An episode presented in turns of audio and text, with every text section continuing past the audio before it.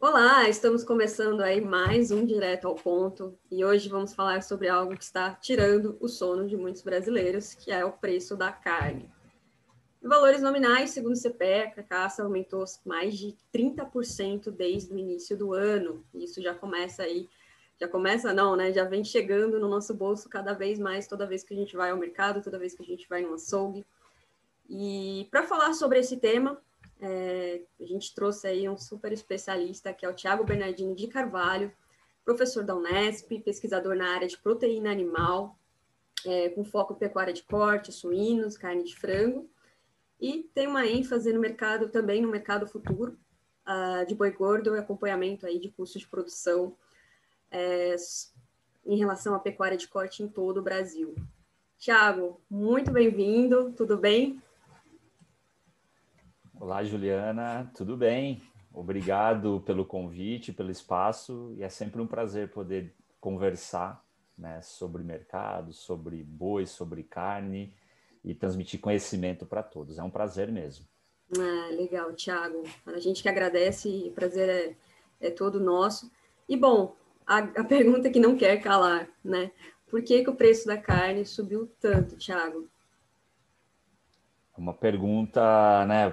Podemos dizer, não vou dizer que é a pergunta do milhão, porque a gente já tem muitas respostas, né? Uhum. Mas como você bem disse, é o consumidor ele se assustou ao longo de 2020. E para a gente entender um pouquinho o que, que acontece, porque o preço da carne sobe bastante, a gente volta um pouquinho, né? Alguns meses atrás ou até mesmo um, um dois anos atrás, porque o preço não falando do economês, né, mas uhum. o preço de um produto, no caso da carne, ele é formado por oferta, oferta do boi gordo, no uhum. pasto, no confinamento, mas no campo, né, do produtor, assim como uma demanda, a compra uhum. do consumidor final, seja ele um consumidor brasileiro, seja ele um consumidor externo. Então, uhum. primeiro ponto, oferta.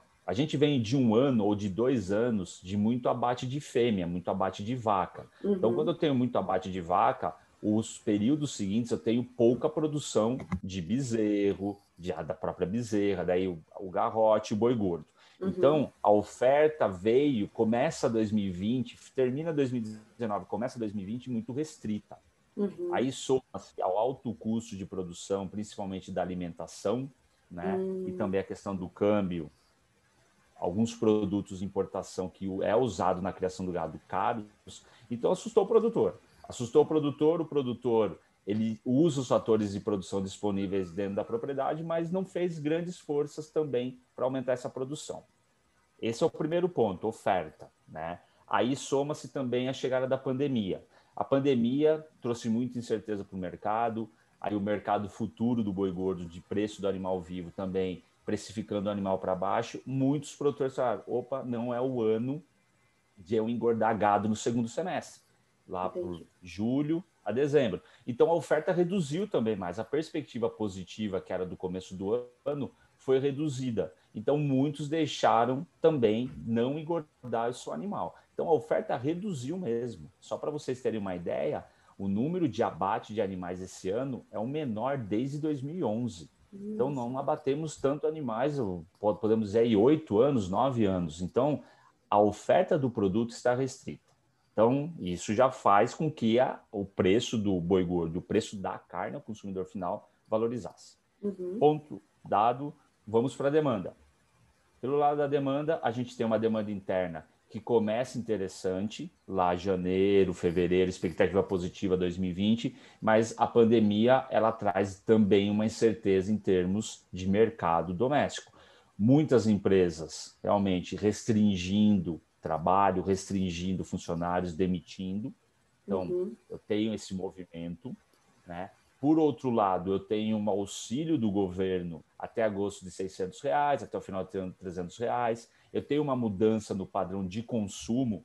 Não digo só o consumo fora de casa, dentro de casa. Não. Eu deixo de usar o meu carro e comprar gasolina, por exemplo. Eu deixo de comprar uma roupa. Eu deixo de comprar um tênis para consumir. Então, sobrou dinheiro para quem ainda tinha o emprego. Ah, eu estou dentro de casa, eu sou com a minha família, eu vou comer melhor eu vou comprar carne. Isso ajudou. A expectativa era que realmente trouxesse um ambiente negativo, preços caindo, porque as pessoas sem renda, mas um auxílio do governo, a troca de compra de produtos fez com que a população continuasse consumindo a carne preferida do brasileiro, que é a carne bovina. Então, os, os preços daí começam baixa oferta, com uma demanda interna relativamente sustentada, os preços começam a subir. Aí vem a questão externa, com o câmbio nosso real por causa da pandemia saindo de 4, 4,20 para algo em torno de 5,80 em alguns períodos do câmbio, o nosso produto fica barato para quem compra de fora. E quando eu falo, não é só da carne bovina, é carne de frango, carne suína, o milho, a soja, é, produtos do agro no geral, frutas, assim por diante. E a gente tem uma China que precisava muito do produto. Então a China veio comprando muita carne nossa. Ela já fez esse movimento no final do ano passado, até quando o preço do boi subiu, né? E o preço da carne também subiu ao consumidor brasileiro em novembro, dezembro, e ela continuou comprando, porque não tinha outros países fornecedores a um custo muito baixo como o Brasil. Então a gente tem uma oferta baixa no campo de produção, um uhum. pouquinho do que aconteceu com o arroz, só para a turma que está ouvindo entender, a gente tinha uma baixa oferta por outros motivos, mas uma baixa oferta de arroz, o preço dispara. Então, o preço da carne do boi dispara, o preço da carne dispara, somado a uma demanda interna relativamente sustentada, como eu falei, mas uma demanda externa muito ávida, muito feroz para comprar carne brasileira. Então, o preço sobe. Tá? Então, realmente, o churrasco ficou mais caro, a nossa carne do dia a dia realmente ficou mais cara, seja uma carne de segunda, seja uma carne de primeira. Então, são esses os motivos que nos levaram a ver essa grande valorização de mais de 30%, como você bem mencionou, ao longo de 2020. É, realmente está pesando aí no nosso, no nosso bolso. Tiago, considerando que a gente está aí começando, é, começando dezembro, né, final de ano, muita gente, é, até depois desse ano tão difícil, né, muita gente aproveita para fazer um churrasco. Eu sei que a gente ainda está em pandemia, mas a gente faz dentro de casa mesmo, a gente é, tenta comemorar de alguma forma, né, que a gente passou por esse ano difícil, então é, a gente tende a ter um aumento aí de, de consumo em relação a carnes né, no mês de dezembro. É, a, gente, a gente pode esperar que o preço continue aumentando? Como que fica aí para esse mês de dezembro em si? É uma, é uma pergunta interessante. Eu, um dos outros fatores que nos levam também a ter um aumento do preço da carne, a gente já vai chegar nessa colocação que você fez, nessa sua pergunta. Uhum. São os, os preços das carnes concorrentes também. Quais são os preços das carnes concorrentes? Eu estou falando de uma carne suína e uma carne de frango, que dependem muito do milho. E como eu falei, o custo de produção também da alimentação subiu. Então, o, os preços das, das outras carnes também subiram.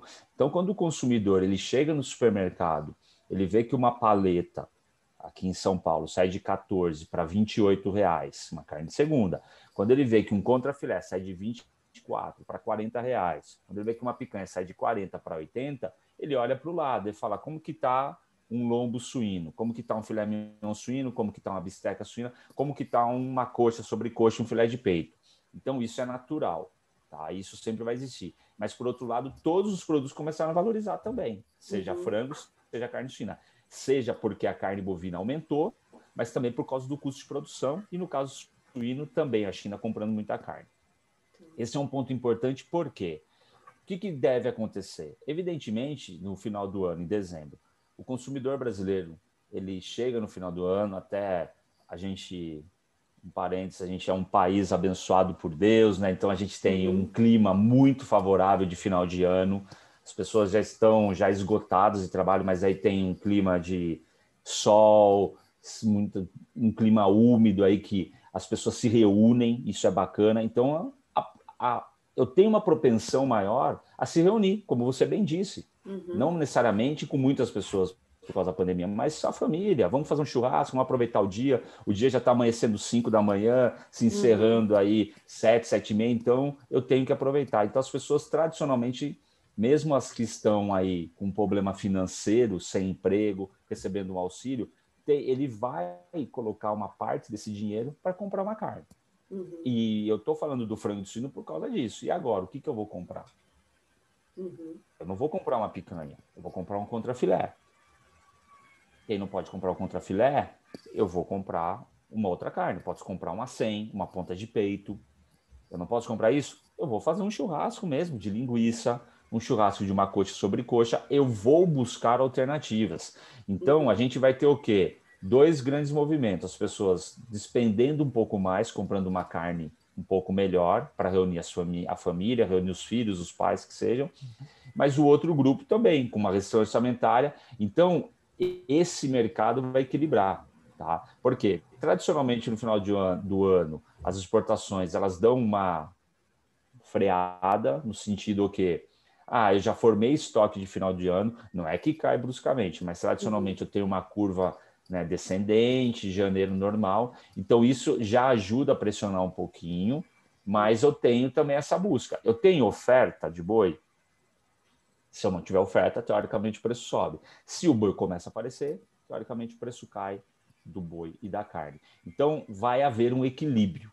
A gente já começa a ver um equilíbrio disso, tanto do boi gordo, o boi gordo cai, cai um pouco de preço, porque a margem da indústria, ela paga caro do boi, e muitas vezes ela consegue repassar, em outros momentos não, ao preço da carne para o consumidor, a margem reduziu margem reduzindo, realmente ela sai de compra. Então, está havendo o que a gente chama de um ajuste de mercado. Então, podemos ter oscilações de preço, sim, talvez promoções devam ocorrer, algum ajuste, principalmente a carne de frango e a carne suína já começam a cair desde a partir da segunda quinzena de novembro.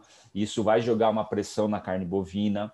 Não quer dizer que também vai estar super barato, vai voltar ao que era um ano atrás. Provavelmente não. Mas a gente pode, como eu falei, ter alguns suspiros, promoções, alguns movimentos, sim, favorável ao consumidor, mas com um patamar de preço em alta. Entendi. E você acredita que para 2020 essa tendência de equilíbrio, 2021, é, desculpa, você acha que a gente vai continuar com a tendência de equilíbrio? Como que vai ficar para o ano que vem? essa tendência um de preços? É, um fator importante é identificar. Primeiro, vamos, vamos falar do lado mais tranquilo, que é mais fácil de entender da demanda. Uhum. Demanda externa. Tá? Provavelmente a China continua como uma grande parceira do Brasil comprando. Óbvio, o câmbio a 5,70, ele deixa um patamar da nossa carne muito favorável. Se o câmbio cair para 5,25, ele deixa um, nossa carne mais cara. Então vai o que, que o consumidor, né, o que, que o, o, a pessoa que gosta de acompanhar o mercado tem que ficar atento. O câmbio, o câmbio é muito importante o ano que vem, para tentar uhum. identificar se vai a gente vai vender mais ou vender menos produtos né, para o mercado externo. Então isso vai depender muito, mas a priori a China precisa da nossa carne, então ela vai continuar comprando, independente se, se o câmbio oscilar pouco, óbvio que vai continuar comprando muito, mas se oscilar muito, mas ainda vai continuar comprando. A grande, para mim, né, o, o grande ponto chave é a demanda interna. A gente sabe que vai acabar esse auxílio emergencial. A gente sabe que o desemprego está aumentando. E a gente sabe que 65% de tudo que é produzido de carne bovina no Brasil fica no nosso mercado. Então, é uma carne mais cara, então, o, o, mercado brasileiro interno vai sentir uma pressão na retração de consumo. Isso é natural. Isso é o que os economistas estudam, né? O chamado elasticidade de renda. Uhum. Ah, aumentou a renda, o quanto aumenta o consumo de um produto de um valor agregado maior, como é o caso de uma carne bovina, que a gente sabe, como eu comentei aqui, tem um valor maior do que carne suína, carne de frango. Mas se cai a renda também, cai o consumo dessas proteínas, natural. Então, a renda brasileira no primeiro semestre vai nos dizer muito. A gente está tendo alguns sinais que a economia vai recuperando, mas a gente sabe que é um processo lento, não vai, não vai ser de três, quatro meses. Por isso Com que certeza. eu falo, o primeiro semestre é de ajuste. Esse é o lado da demanda interna e externa. Então, a demanda externa pode puxar o preço para cima, ainda mais, e a demanda interna pode puxar o preço para baixo, da carne, do boi. E aí a gente tem oferta né? Que é um pouco mais, podemos dizer, um pouco mais complicado da gente entender, mas é, é perceptível, a gente consegue sim traçar um cenário. Porque o que acontece? Agora a gente vai entrar num período onde eu tenho a criação do nosso gado, do, do boi, a pasto. Tem muita chuva, muita luminosidade, uhum. o pasto sobe, é um custo mais baixo. Então, a tendência é que apareça mais animal para o ano que vem. Pô, puxa vida, Thiago, se vai aparecer mais animal no começo do ano que vem, teoricamente a gente vai ter mais oferta, mais carne. Sim, teoricamente sim. Mas como eu falei, a gente veio de uma oferta restrita. Muitos animais que nasceram agora em setembro, outubro, vão ser só desmamados no primeiro semestre do ano que vem. Então a gente tem uma oferta restrita ainda. E por outro lado, o produtor com o pasto, ele consegue, o termo não é pejorativo não, mas ele consegue especular melhor preço, ele consegue negociar melhor seu animal. Ah, o preço caiu não, não vou entregar agora. Ah, eu vou segurar um pouquinho ele mais no meu pasto, que eu tenho um custo baixo. Eu vou tentar um preço maior. Então, a negociação, e isso, se a gente observar nos últimos três, quatro anos, o pecuarista ele começou a, assim, a se interessar mais por essa esse dinamismo de comercialização, então ele vem realmente testando mais esse mercado. Então isso pode fazer sim com que haja essa firmeza, como eu estou trazendo no, pra, na minha fala do mercado. Então eu acredito que nesse curto prazo, que eu falo de dezembro a março, dezembro, abril, um pouquinho de maio, ainda a gente vai ter uma queda de braço, a busca de um equilíbrio com o preço oscilando, sim, momentos, o preço vai cair, o preço vai dar uma puxada, mas com preços firmes ainda. Uhum. Ah, legal, Thiago. É, bom, acho que a gente falou bastante sobre, é, sobre o lado da produção, do consumidor, é, do consumidor final em si, é, mas gostaria de falar um pouquinho em relação ao varejo. Né? Eu vim, trabalhei há pouco é, no varejo e estava uma loucura, não acha carne para comprar, o preço altíssimo, frigorífico aumentando, atacado aumentando. E, e, o varejo a gente sabe que está bem sensível no momento, principalmente porque veio aí de um período que ficou fechado por conta da pandemia, é, muitos tiveram que se reinventar, é, vendendo online, enfim, seja restaurante, seja próprios, próprias redes de, de açougues, né? E pensando agora nesse final de ano, que está tudo muito confuso, não sabe se vai ter segunda onda, é, ao mesmo tempo a gente tem esse, é, esse problema né, do preço muito alto, é, dificuldade de, de, de, comprar carne no, no atacado. É, que conselho que você daria para esse final de ano para o varejista que não quer também aumentar o, tanto o preço do, do produto final para não perder a clientela, é, mas que está aí com a corda no pescoço sem saber o que fazer, vindo aí de, uma, de um momento muito sensível aí em relação à, à saúde financeira do varejo dele, né? É Legal, bacana a pergunta, é, bem propícia para o momento. Evidentemente, assim, debate pronto.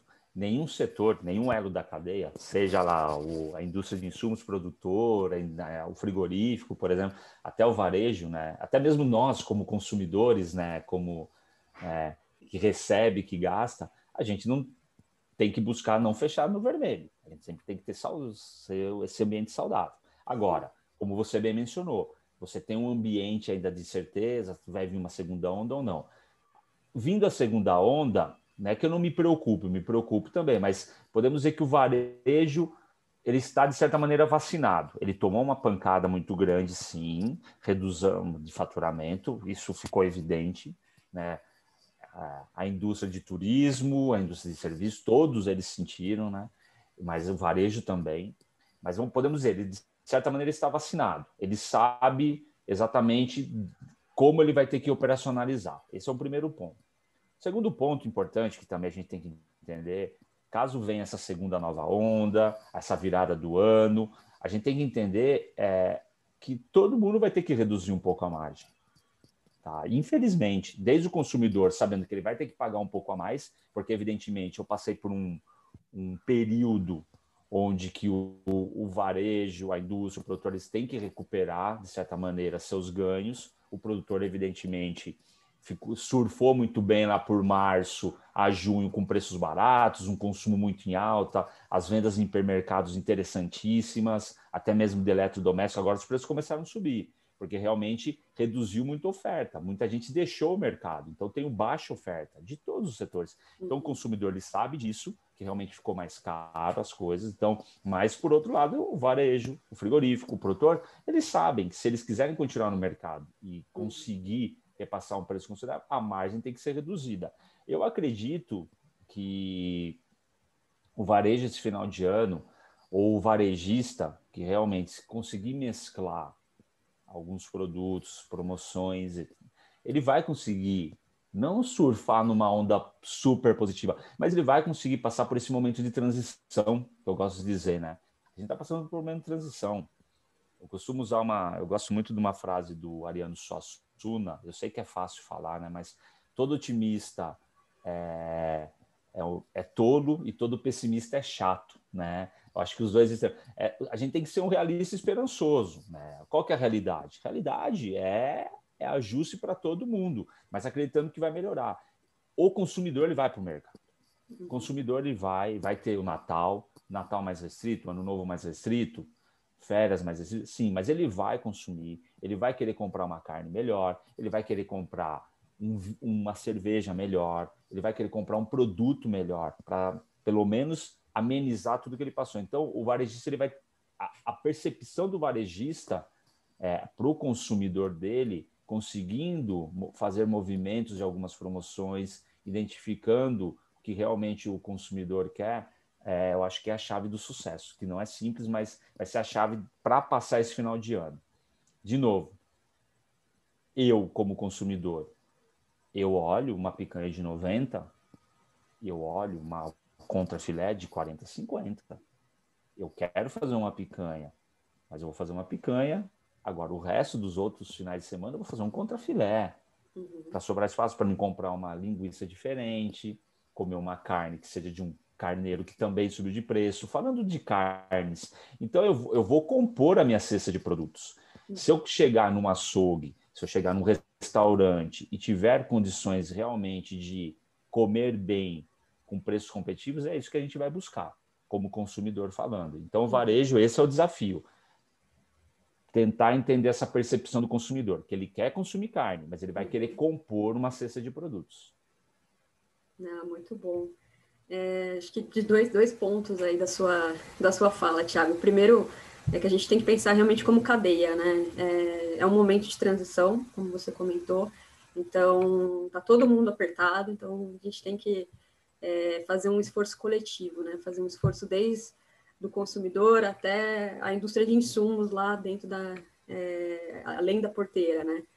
E, e, o outro ponto é que realmente mudou bastante o comportamento do consumidor, é, inclusive ele passou a experimentar diferentes cortes, diferentes é, diferentes receitas com nesse momento aí de, de pandemia, então é, cabe a nós também ficarmos atentos aí a, essas mudanças de consumo e como que isso vai compor a nova cesta né, do, do consumidor final, no caso. Sim. Eu, é um, um, fato curioso na sua fala, né? A gente até estava conversando. É, a carne bovina em um ano sobe 34% em, de janeiro para cá, uhum. 34,06% mais ou menos. A carne suína sobe também 34,5% e a carne de frango 24%. Mas opa, ela subiu, mas ela não subiu tanto. Por quê? Eu, eu costumo dizer que não existe boutique de frango, né? Existe boutique de carne bovina, né? Porque eu tenho diferentes cortes, diferentes ra de raças, e o consumidor brasileiro, eu digo que houve uma grande quebra de paradigma. Ele aprendeu a comer carne bovina. Não é que ele não gostava e não sabia, mas ele, ele, ele está curioso. E é o grande desafio do varejista isso, porque ele fala, como que faz essa carne? Nossa, essa carne não estava do mesmo jeito que eu comprei aqui esse final de semana do final de semana passado. Então ele está buscando qualidade. O consumidor ele não se ele se importa, mas ele até paga mais pela carne se ele tiver padrão, maciez, se ele tiver esse serviço do varejo. Então é um pouquinho da nossa fala, da sua penúltima aí pergunta, uhum. e é a sua fala agora, porque realmente o consumidor ele se descobriu nesse ambiente de carne bovina e ele vai para o frango também dá para fazer bastante prato legal com frango, mas o frango ele foi deixando de lado uhum. para experimentar novos sabores. Então isso é muito bacana e a, a, indústria varejista, né, ou o setor varejista, ele, ele percebeu isso e colocou isso no mercado. Exato. É, vai muito de encontro com o momento mesmo, como você comentou, né, de mudança também no, no gasto orçamentário da família, né. Eu, se for ver quase não comprei roupa esse ano, mas eu deixei dinheiro que eu estava comprando roupa para comprar mais carne. Então, para comprar mais, enfim, produtos para casa. Então, isso mudou bastante também. E, nossa, Thiago, muito legal conversar com você. Acho que eu ficaria muitas horas aí, a gente falando sobre, é, sobre desde preço até o, a questão dessa mudança de comportamento também, orientada a preço, enfim. E agradeço bastante, fico um pouco mais aliviada, né, de, de saber que a gente não está aí numa, é, numa subida de montanha russa, né, que a gente possivelmente pode ter um, um equilíbrio aí nos preços, claro que a gente tem que acompanhar os próximos, é, os próximos acontecimentos, mas agradeço bastante a sua, a sua participação aí, o seu tempo e todo o seu conhecimento, todo o conhecimento que você trouxe aí na nossa, na nossa conversa. Não, eu, eu, eu só que tenho que agradecer, é, falar sobre esse tema, eu gosto muito, né? E é uma oportunidade de poder estar participando, minha primeira participação, né? Hum, e eu fico à disposição, sempre que possível, é, pode me convidar que eu venho sim participar, trazer novas tendências ou até mesmo tentar elucidar algum probleminha aí que a gente possa ter no mercado, seja no mercado produtivo, seja no mercado consumidor. É um prazer aí, é uma honra poder conversar nesse espaço aqui com você, tá bom? Obrigado é. mesmo. Muito, muito obrigada.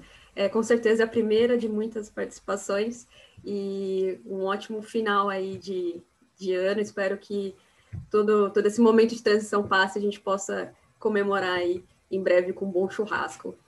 Tá bom? Com certeza. Um bom final de ano aí para todo mundo também, né? Muita saúde, muita paz aí e churrasco, né? Obrigada, Thiago.